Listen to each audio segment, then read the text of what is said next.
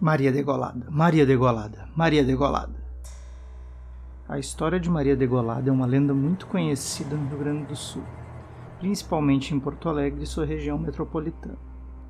Recentemente misturou-se com outras lendas populares, como a Loira do Banheiro e suas versões estrangeiras, como a Blood Mary e Candyman. Mas antes de tornar-se essa figura vingativa que ataca quem pronunciar seu nome três vezes em frente a um espelho, ela foi considerada santa em uma comunidade de Porto Alegre. Muitas pessoas sobem o morro em direção à Vila Maria da Conceição, em Porto Alegre, para fazer ou pagar promessas, em nome de uma santa chamada Maria da Conceição. Mas quem seria ela? Nossa Senhora da Conceição? Ou temos outra Maria digna de devoção para o povo dessa localidade?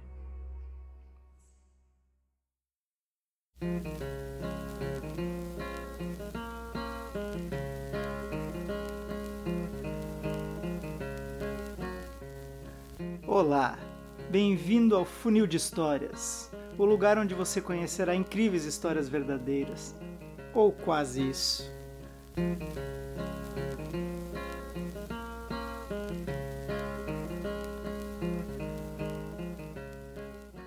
Hoje vamos conhecer a história de Maria Francelina Trenes, a Maria Degolada, a Santa Degolada, ou Maria da Conceição. Era novembro de 1899.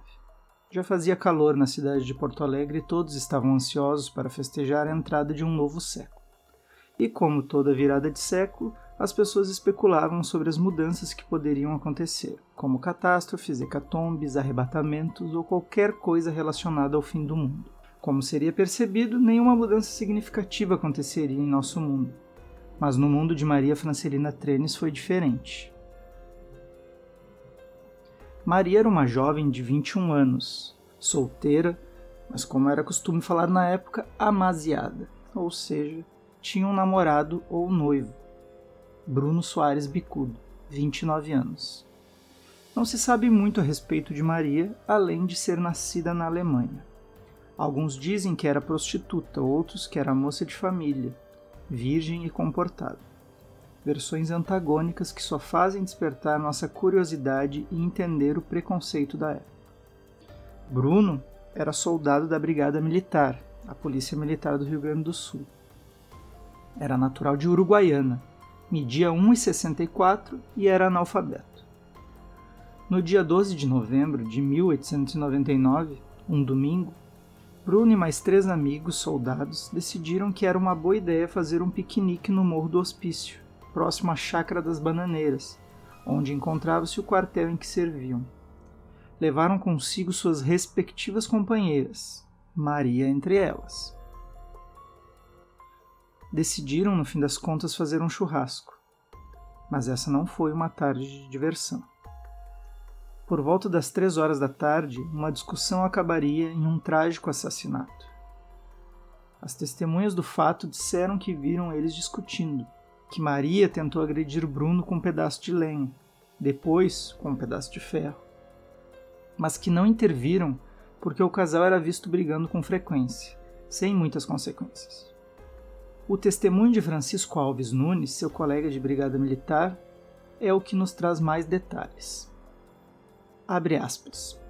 A vítima entendeu dirigir chufas ao denunciado, que era seu Amásio, dizendo-lhe que tinha outro homem com quem pernoitar, suscitando-se por isso uma discussão entre ambos, a qual, tornando-se calorosa, deu lugar a que o depoente e seus companheiros intervissem, chegando mesmo a vítima a lançar mão de, do porrete e de um pedaço de ferro para com eles agredir o denunciado, que, julgando a contenda terminada, trataram os companheiros de tomar café, ficando o denunciado e a vítima a sós, um pouco retirado deles.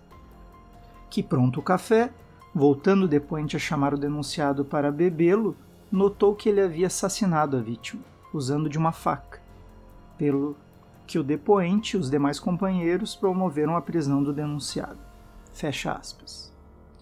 O depoimento das demais testemunhas do crime confirmam o de Francisco. Os companheiros de piquenique e brigada militar acionaram a polícia, que logo chegou ao local. Maria foi encontrada embaixo de uma grande figueira usando vestido e casaco azuis. Bruno foi preso ainda com a faca nas mãos, pingando sangue, e um ferro que servia de ferrolho de porta. Os reais motivos da briga talvez nunca saberemos, mas pelos depoimentos, a relação entre Maria e Bruno era permeada pelos ciúmes. Alguns dizem até hoje que o motivo foi uma investida sexual mal sucedida, seguida de um ataque de ciúmes. Segundo a autópsia, realizada na Santa Casa de Misericórdia, a causa da morte de Maria foi a hemorragia em decorrência de um ferimento produzido por um objeto cortante em seu pescoço um corte da esquerda para a direita tão profundo que chegou à sua coluna, acarretando a secção de todos os vasos importantes. No mês seguinte, Bruno foi levado a julgamento. No dia 8 de fevereiro de 1900, Bruno Soares Bicudo foi condenado a 30 anos de prisão, em votação unânime dos cinco jurados responsáveis pelo caso, vindo a falecer às 13h15 da tarde do dia 16 de setembro de 1906, em consequência de uma nefrite intestinal. Mas por que Maria Francelina Trenes virou santa? Por que sua história virou lenda? Essas perguntas são difíceis de responder, mas algumas hipóteses podem ser levantadas. Existe uma denominação do antropólogo José Carlos Pereira dada às pessoas que sofrem mortes violentas, principalmente mulheres. São as chamadas santas de cemitério. Muitas pessoas acreditam que se uma pessoa boa morre por uma morte violenta, ela se torna santa e passa a ajudar as pessoas a não sofrerem tanto quanto ela. O nome Maria também contribuiu. Ela acaba representando todas as Marias Santas no imaginário popular. O fato dela ter sido degolada também chamou muita atenção, pois o Rio Grande do Sul havia passado recentemente pela Revolução Federalista, uma guerra marcada pela degola de seus prisioneiros que ficou conhecida também como a Revolução das Degolas. Outro fato que contribuiu para a formação do imaginário popular foi a virada do século, como já mencionado anteriormente.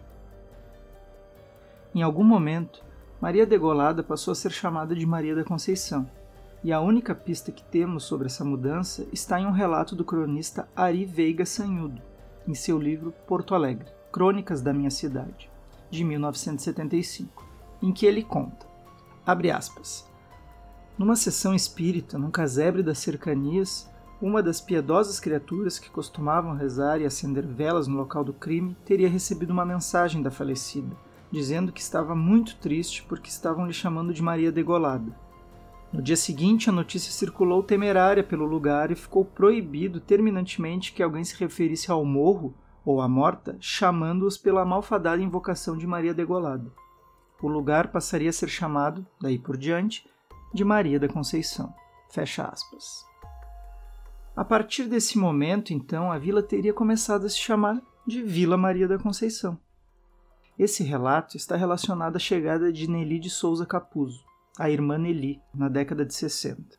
Natural de Goiânia, ela foi uma religiosa da ordem missionária de Jesus crucificado e iniciou uma série de trabalhos sociais para transformar a realidade dos moradores da vila. Ela contou ao periódico O Cruzeiro que, quando visitou a vila pela primeira vez, uma criança correu em sua direção e disse: Benção, irmã, me dá um santinho? Nele deu, então, uma medalha à criança, que, ao ver escrito o nome de Nossa Senhora da Conceição, sai gritando contente: Aquela moça me deu um santinho da Maria Degolada.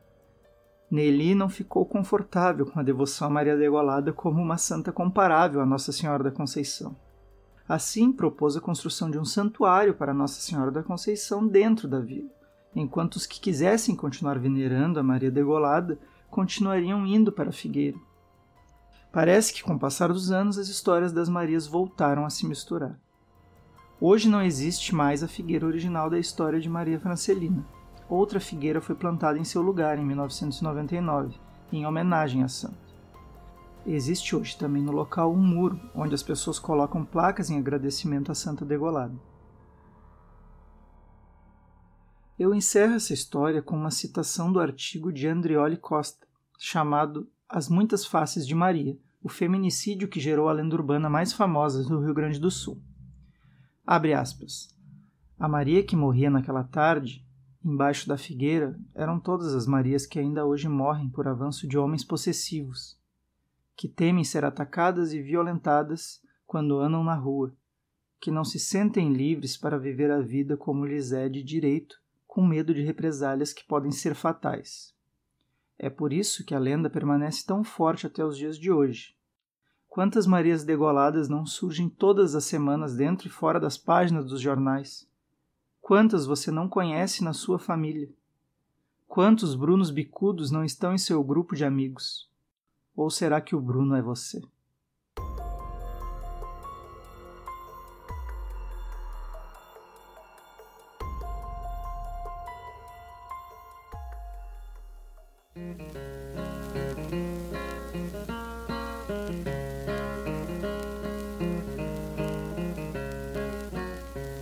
Se você gostou dessa história, divulgue Funil de Histórias, curta, compartilhe em suas redes sociais, se inscreva no canal e deixe suas sugestões para um próximo programa.